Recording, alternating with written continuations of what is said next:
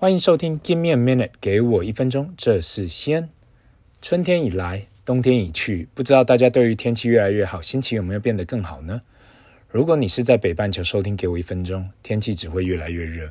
至于在南半球的听众，你们也慢慢的进入冬天。如果你是有在做投资的人，今年的心情，大家心情都是心灰意冷的。不管你是做美股、台股或是任何市场，看起来到现在第二季的开始。YTD 都还是负的，刚刚瞄了一下，美股 S&P 五百现在还是负六点二一，QQQ 还是负十三点零八，台股零零五零负八点零八。从全球面去看，VT 这档全球股票的 ETF 到现在 YTD 都还是负七点三一，就连加密货币 Bitcoin 现在 YTD 负七点零九，以太币也在负十点三四。以上数据都是到上周末为止。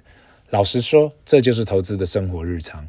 从二零二零三月开始，因为全球的央行大放水，利息直接降到零或是靠近零的情况下，政策面的支持出现了我这辈子看过最夸张的股票 V 型转翻转，这种一去不回头的直线拉上去，现在回想起来还真的是很神奇。从今年开始，过去因为疫情导致各国政府的政策所引发的高度通货膨胀，加上各国央行已开始升息。俄罗斯攻打乌克兰这只黑天鹅，大家本来就预估二零二二做投资的不会过太好。如果你是从二零二零或是二零二一才开始学习投资，你会感觉到傻眼。过去两年不是看到跌就 all in 就好吗？还需要思考。从到今年看到跌就进场，想不到还继续跌。这种上上下下的涨幅才是投资的生活日常啊！也因此，自从我开始这 podcast，陆陆续续都有人跟我询问，到底在这样的环境里该投资什么，或是今年才开始要投资的人，应该都感觉市场怎么那么的痛苦啊？上上下下波动率那么高，不是闭着眼睛 all in 就好吗？虽然大家都说只要相信市场，心中无股价，但是要做到这一点真的很困难。只有像小朋友这样天真无邪，才能够做到相信市场这一件事情。你可以说这是无知，你也可以说这是单纯。但是我相信，投资这件事就是找到自己可以相信的标的物，不断的投入，好好看着它成长。这一集，我们就来谈谈，如果你是一个目前对投资很迷茫的人，或是一个投资初学者，完全不想要去了解财务报表、经济指数、管理阶层、市场动向，就单单想找一个稳定的标的物，而且至少可以超越银行定存利息跟通货膨胀，然后晚上睡得安心的标的物，你到底要做什么才可以让自己既有的财富慢慢成长？其实选择没有太多，大概就只能选择指数型的 ETF。过去几集里面，西恩多次提到指数型 ETF，今天就来好好的讨论到底这是什么？为什么全世界在最近几年那么受到人接受？指数型的 ETF 单纯就是一种追踪指数报酬的基金，可以在公开股市交易。一般的共同基金只能在每天交易日结束来交易，可是 ETF 却可以在一般交易时间来进行交易。相信大家都听过各式各样的 ETF，可是为什么我只推荐指数型的 ETF？因为个人觉得，如果你不是专业的投资者，能在股票市场赚取市场的报酬不是什么坏事。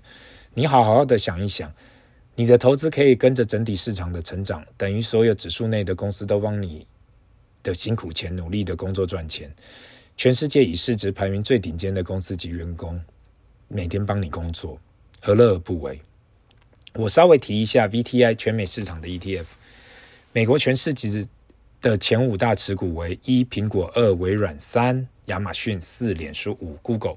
稍微提一下，第六名是 Tesla，跟第七是巴菲特爷爷的伯克夏。以上这七间公司，相相相信大家没用过，也至少听过。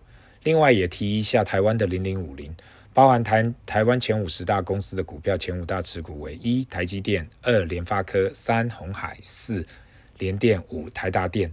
如果你是住在台湾，不知道这些公司，至少多多少少有听过。